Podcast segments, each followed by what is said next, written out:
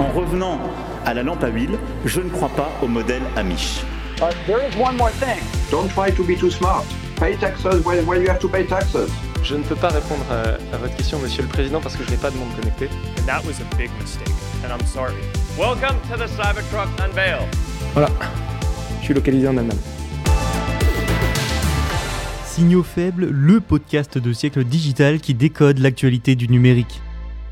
Bonjour à toutes et à tous, nous sommes le lundi 21 novembre 2022, j'espère que vous avez tous passé un bon week-end. Aujourd'hui nous allons parler de quatre actualités. Lidl et Orange d'abord qui vont lancer leur propre station de recharge de véhicules électriques. Le Instagram chinois ensuite qui perd la moitié de sa valorisation. Nous parlerons aussi de semi-conducteurs avec la Chine qui devance les États-Unis dans la recherche. Et pour terminer, un retour, celui de Bob Iger à la tête de Disney. Un peu de tout aujourd'hui, hein Allez, c'est parti pour la première actualité. Lidl se lance donc dans les stations de recharge pour véhicules électriques en France. Alors le groupe pour le moment ne se lance pas dans les voitures électriques, hein, ça seul l'avenir nous le dira. Là il ne s'agit donc que, entre guillemets, de stations de recharge sur ses propres parkings, et le fait de trouver des bornes de recharge sur les parkings des supermarchés, eh bien c'est pas nouveau, on en trouve même de plus en plus. La nouveauté des stations Lidl, c'est qu'il s'agit de grandes stations uniquement dédiées à la recharge. La toute première a été inaugurée aujourd'hui, lundi 21 novembre, dans la matinée. Elle se situe à Villefranche-sur-Saône, au nord de Lyon, et selon Lidl, d'autres stations de ce genre devraient rapidement suivre. Je cite le groupe, entre les 5 et 9 décembre, trois autres e-stations seront inaugurées par Lidl. Et où seront-elles alors ces e-stations? Eh bien, elles se trouveront à l'Épène Mirabeau, dans les Bouches-du-Rhône, à Landivisio, dans le Finistère, et à Tourcoing, dans le Nord. Vous vous demandez sûrement à quoi ça ressemble Eh bien, une station type, c'est 13 places de stationnement. Il y aura des emplacements de 22, 180 et 360 kWh. Pour Lidl, l'intérêt de ces nouveautés, eh bien, il est clair, c'est attirer encore plus de clientèle, peut-être une autre clientèle qui privilégiait d'autres supermarchés avec des bornes de recharge, pourquoi pas.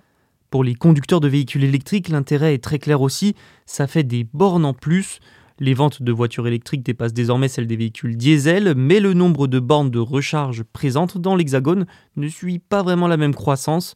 Bon nombre de conducteurs de voitures électriques peinent à trouver des bornes libres facilement. Pour vous donner une idée, la France comptait 66 960 bornes publiques au 31 juillet 2022, selon le baromètre de l'AVER. Ce chiffre a depuis euh, dû quelque peu augmenter, c'est sûr, mais de nouvelles bornes restent les bienvenues, ça ne fera pas de mal. C'est donc un véritable argument commercial pour les enseignes du groupe. En laissant ces bornes accessibles 7 jours sur 7, Lidl cherche aussi à attirer les conducteurs simplement de passage, surtout que Lidl semble avoir choisi les emplacements de ces stations de recharge avec beaucoup de minutie.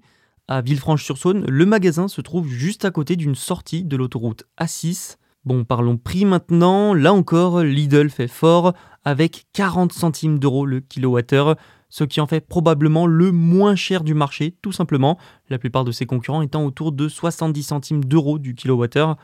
Je terminerai avec Orange qui a annoncé l'installation et l'exploitation de bandes de recharge pour véhicules électriques.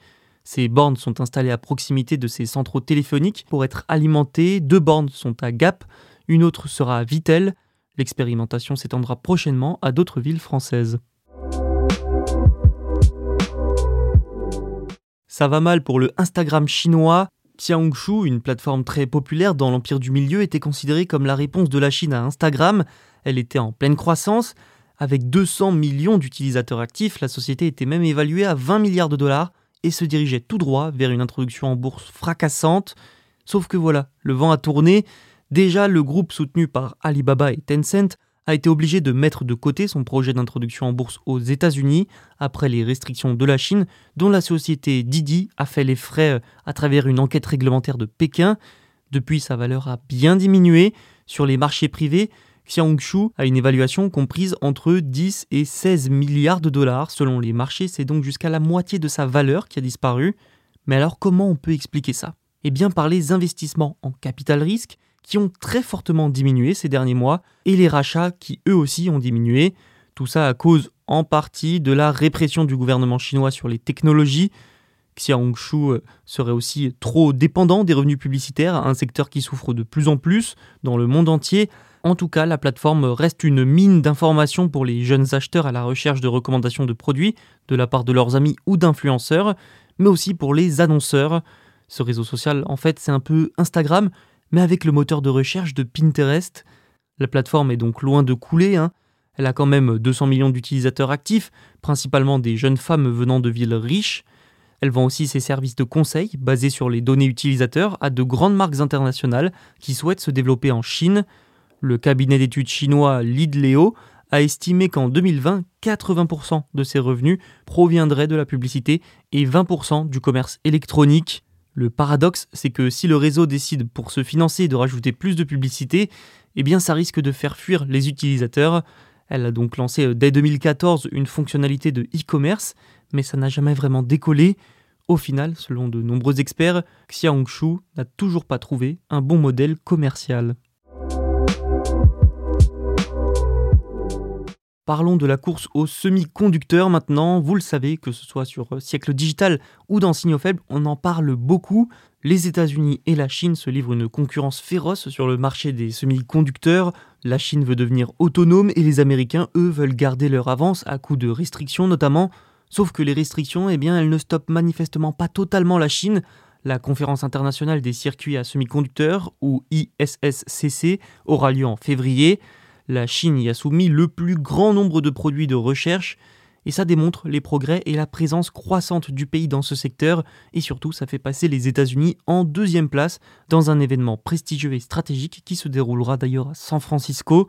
C'est la première fois que la Chine occupe cette première place. En tout, les universités et les entreprises chinoises ont soumis 59 articles, soit 29,8% des 198 produits de recherche acceptés par l'ISSCC pour l'édition 2023. La Chine est donc passée en un an de 29 à 59 articles. En 2023, les États-Unis en présenteront eux 40.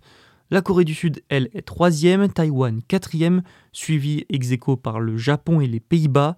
Sans surprise, on retrouve aussi les plus grandes entreprises du secteur au monde, comme TSMC, Intel ou encore Samsung.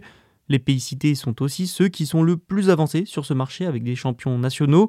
Malgré les restrictions, la recherche et le développement en Chine ne semblent donc pas arrêtés. Il faudra suivre euh, avec attention la réaction des États-Unis à cette nouvelle, mais aussi après la conférence en février. Les Américains pourraient tout à fait prendre ou non de nouvelles restrictions à l'encontre de la Chine. On termine cet épisode avec un retour. L'ancien PDG de Disney, Bob Iger, est de retour à son poste. Il remplace son successeur, Bob Chapek. Il avait quitté son poste il y a trois ans, et le moins qu'on puisse dire, c'est que l'entreprise a bien changé depuis son départ.